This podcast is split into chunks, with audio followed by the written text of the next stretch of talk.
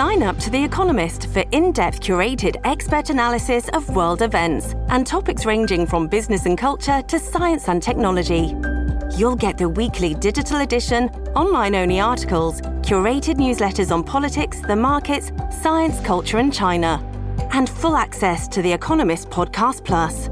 The Economist is independent journalism for independent thinking. Go to economist.com and get your first month free. This episode is brought to you by La Quinta by Wyndham. Your work can take you all over the place, like Texas. You've never been, but it's going to be great because you're staying at La Quinta by Wyndham. Their free bright side breakfast will give you energy for the day ahead. And after, you can unwind using their free high speed Wi Fi. Tonight, La Quinta. Tomorrow, you shine. Book your stay today at lq.com.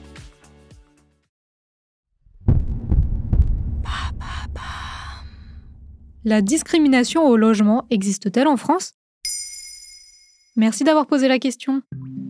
La Fondation Abbé Pierre tire la sonnette d'alarme. Dans une étude publiée le 21 mars 2023, cette dernière s'attarde sur les discriminations raciales lors de la location de logements sociaux. Elle estime que seulement un quart des guichets répond positivement et de manière égale à deux demandeurs de logement, l'un avec un nom à consonance française et l'autre à consonance étrangère. En prenant en compte tous les types de discrimination, genre, orientation sexuelle, antisémitisme, etc., SOS Racisme estime dans un rapport publié en 2019 que 87% des bailleurs de particulier à particulier établiraient des préférences à caractère discriminatoire. De plus, dans la même étude, 68% des agences immobilières ne filtreraient pas leurs annonces discriminantes.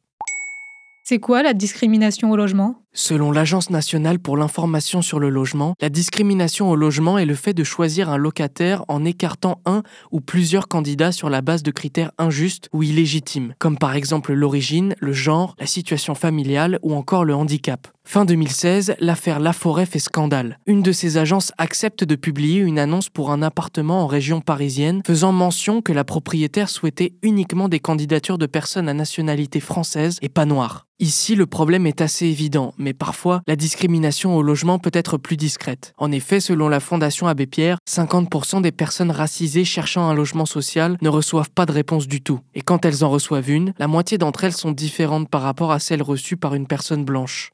La discrimination au logement est-elle légale? Absolument pas. La loi de modernisation sociale adoptée en 2002 permet véritablement de faciliter les démarches en justice pour les victimes de discrimination dans le domaine du logement. L'interdiction de discrimination concerne les candidats à la location du bien ainsi que de leurs garants et intervient à toutes les étapes de l'accès au logement. Par exemple, la loi précise qu'un propriétaire ne peut pas refuser le dossier de quelqu'un si la personne qui se porte garant n'a pas la nationalité française ou qu'elle ne réside pas sur le territoire métropolitain.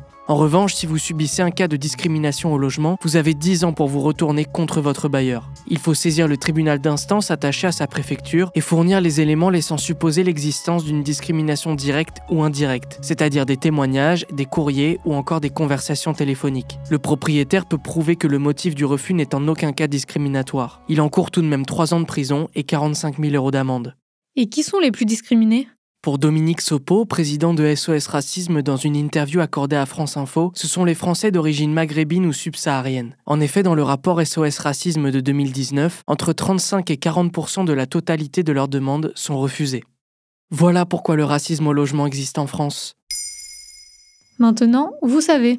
Un épisode écrit et réalisé par Samuel Limbroso. Ce podcast est disponible sur toutes les plateformes audio. Et si cet épisode vous a plu, n'hésitez pas à laisser des commentaires ou des étoiles sur vos applis de podcast préférés.